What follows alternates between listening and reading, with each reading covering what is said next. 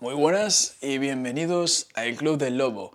Bueno, quien esté viendo este vídeo verá que hoy hay mucha más calidad en la imagen que ayer, pero me gustó muchísimo los comentarios que pusisteis, el ver que estamos creando esta comunidad, uy, que se ve un gatillo por aquí, y sobre todo que estáis participando en ella, que no soy solo yo hablando a cámara, hablando al micrófono, y es en lo que consiste esto, el Club del Lobo.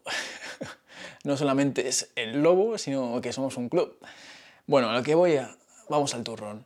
Lo que voy a hablar hoy es sobre los gastos fijos que tengo en mi negocio.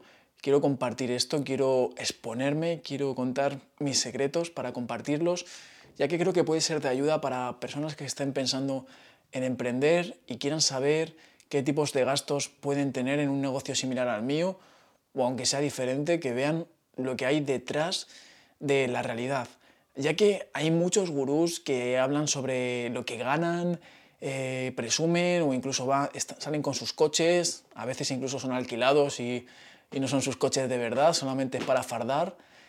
Y veo que muchas veces se, se farda ¿no? de lo que se tiene para vender, imagino, para venderse, para vender formaciones. Pues yo voy a hacer justo lo contrario. Yo no voy a fardar de lo que tengo, de lo que gano. Ya he hablado de mis diferentes fuentes de ingresos, creo, en otro episodio, hace, hace ya un tiempecito. Si no, lo volveré a hacer. No diré números, o, sí, lo que queráis, comentadme. Pero hoy voy a hablar sobre, sobre los gastos, los tengo aquí apuntados. Y es que pasa una cosa, es el último día de mes y es bueno en el tema de finanzas, a final de mes, hacer un análisis de lo que has gastado. En la economía general, en la economía doméstica, por decirlo de alguna manera, hay que hacerlo también, pero yo lo voy a diferenciar solamente con los gastos de mi negocio. No os voy a contar cuánto me he gastado en, comer o, o, en cerveza o lo, lo que sea, no. Creo que eso no interesa a nadie, así que voy a contar esto, ya que a nivel de emprendimiento os puede interesar mucho y si estáis en este podcast es porque os interesará. Vamos al lío. Bueno, hay unos gastos fijos que son mensuales y otros gastos fijos que son anuales pero los he recibido este mes. Os voy a hacer una diferenciación. Lo primero de todo, lo más básico, los gastos que tengo más esenciales son los de autónomo. Por ser autónomo en España, tengo unos gastos de 200 euros. Eso sí o sí. Tengas el negocio que tengas, si eres autónomo, porque si eres empresa pagarás otra cantidad, pero si eres autónomo, pues tienes que pagar mínimo algo así. A veces al principio es algo menos y otras veces incluso puede ser más. Así que esto es algo intermedio. 200 euros es algo que muchos autónomos tienen que pagar, pero aparte tengo que pagar una gestoría para que me gestione la factura, la declaración de la renta trimestral ya que en España si eres autónomo, para quien no lo sepa, se hace una declaración de la renta cada tres meses. Aparte de la anual que hacemos todos, como autónomo haces cuatro declaraciones más. Una locura. Por ello es importante una gestoría que te lo lleve todo, que te lo gestione, ya que te puede evitar muchos problemas si lo haces tú solo, sobre todo si son de fiar. Así que yo lo veo como un gasto esencial también que le sumaría a los autónomos. Y con ello tendríamos 260 euros gastados ya este mes. Después pago mi plataforma donde tengo mis formaciones online que serían 90 euros. Todos los meses pago esto sí o sí. Entonces tendríamos una cantidad de 350 euros todos los meses. Esto es básico. Básico ser autónomo, tener tu gestoría y pagar mi plataforma, ya que si no tengo mi plataforma que estoy pagando, no puedo vender mis cursos. Así que esto no me puedo quitar nada de, ello para mi modelo de negocio. Después, tengo unos gastos que sí que son prescindibles, pero yo los tengo porque me ayudan mucho también. Uno de ellos, por ejemplo, es una plataforma en la que tengo música sin copyright para mis vídeos de YouTube, ya que me da más variedad, quedan mejor y yo creo que eso aumenta la calidad. Esto no cuesta mucho, son unos 10 euros o 12 euros. No es mucho, como digo, pero también son gastos, lo estoy contando todo. Después tengo algunas aplicaciones para, mm, aumentar las funciones de mi página web, que sería para poner pop-up con avisos y todo esto. Esto vale unos 35 euros. Y después tengo también mi plataforma para enviar correos electrónicos, donde tengo mis listas de correos electrónicos, donde puedo automatizar, enviar un correo a, todos los alumnos de mis cursos o a personas que puedan estar interesadas. Esto es una herramienta bastante útil, lo que pasa que es muy cara. Entre la herramienta de los correos y la de música sin copyright y la de los pop-up para aumentar las opciones de mi página web, ahí habría unos 250 euros. Como digo, no son imprescindibles estas herramientas, pero sí que son muy muy útiles y yo no las quitaría de estos gastos porque me merece la pena mucho. Tenemos 250 euros de herramientas no imprescindibles, 350 de herramientas impepinables que tengo que tener, bueno, que serían la plataforma, la gestoría y los autónomos, y esto haría unos gastos fijos todos los meses de 600 euros. Yo tengo 600 euros todos los meses que pagar para mantener mi negocio. Pero aparte de esto, este mes me han venido unos gastos que son anuales, pero que también son fijos todos los años, y os los voy a contar. No son todos mis gastos anuales, pero justamente ha coincidido que me han venido este mes. Como digo, como es el último día del mes, estoy analizando todo esto para hacer cuentas y para tener claro eh, mi economía, digamos, ¿no? Porque si lo tengo todo a lo loco, sería un descontrol y ahí podrían venir los problemas. Bueno, este mes me ha venido un cobro del seguro de uno de mis seguros de actividad. A ver, eh, me voy a explicar bien. Yo aparte de tener formaciones online, en mi plataforma de, cursos online, de videocursos, también doy cursos presenciales, cursos de supervivencia en la naturaleza. Y estos cursos es necesario tener dos seguros. Un seguro de responsabilidad civil por si alguien te quisiera denunciar o por si lo que sea, y un seguro de actividad, por si alguien tiene alguna lesión o algún problema de salud, para que lo cubra ese seguro y vayamos al centro médico y esté totalmente cubierto. Tengo estos dos seguros.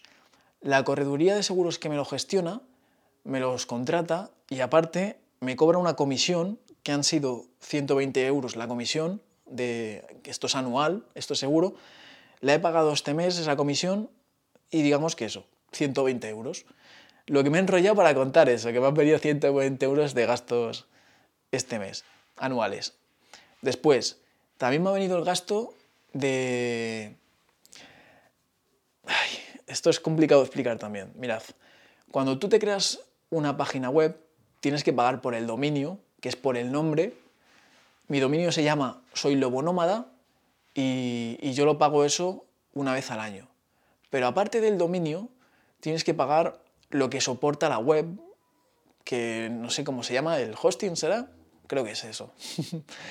tienes que pagar lo que, lo que luego, en lo que puedes construir la página web, que yo pago para ello 100 euros al año.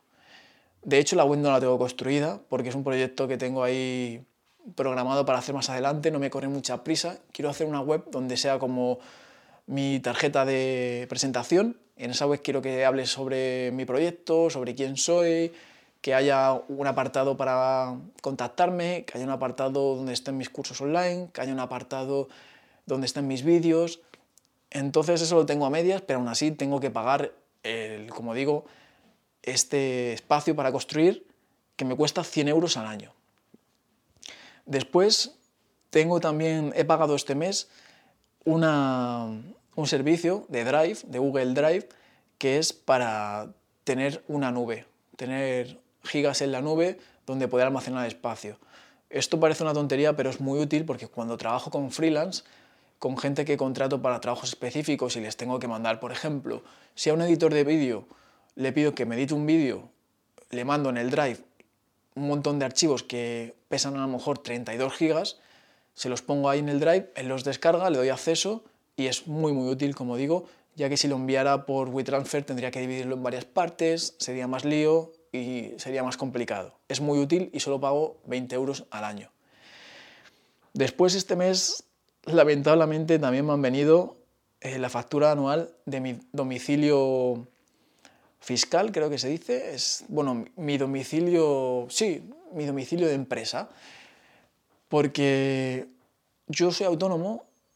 Autónomo es como tener una empresa de una sola persona y tengo que poner mi domicilio en varios lugares. Por ejemplo, cuando yo envío un email a, a un cliente o a quien sea, tengo que poner mi domicilio abajo y en muchos sitios hay que poner mi domicilio.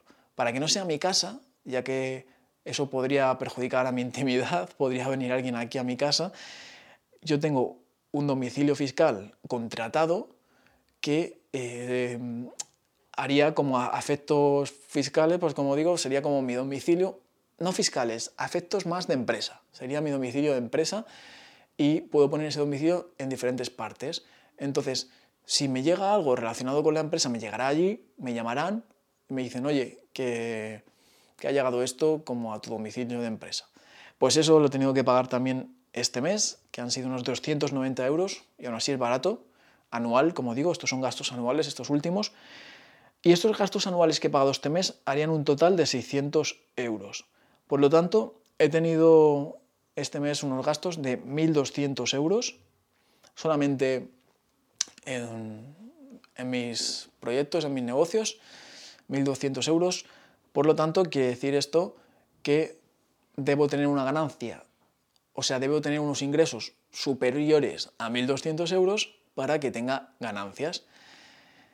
Y esto no son todos los gastos que tengo, ya que tengo más gastos anuales que me vienen otros meses, pero para que os hagáis una idea de, de lo que es mi negocio, de lo que son los gastos de mi negocio y aún así es un negocio que no tiene muchos gastos porque si tienes un bar, normalmente esto suele ser mucho más, tienes que alquilar un local que te cuesta caro, tienes que tener proveedores, máquinas, electrodomésticos y ahí ya sí que es una locura. Realmente esto es un negocio que no, como digo, no tiene muchos gastos fijos, pero aún así, pues son cosas que no se ven cuando ves el negocio de otra persona desde fuera y piensas, Buah, este hace vídeos, Buah, este tiene cursitos, Buah, este no sé qué, y no te das cuenta de que realmente hay mucho más de lo que se ve. Y sobre todo si quieres hacer las cosas bien, como yo, que las hago bien, y no soy un gañán que, que hace todo de extraperlo o, o en negro o cosas así. Y es lo que hay, son cosas que hay que hacer. Espero que este episodio os haya servido, os haya dado alguna idea, os haya puesto en, en materia de, de, va, de cómo van todos estos gastos para este tipo de negocio y ya no sé ni lo que digo, estoy desvariando, es que es tarde, me quiero ir a cenar, así que nada, un placer estar por aquí, espero vuestros comentarios, os leo siempre, un abrazo.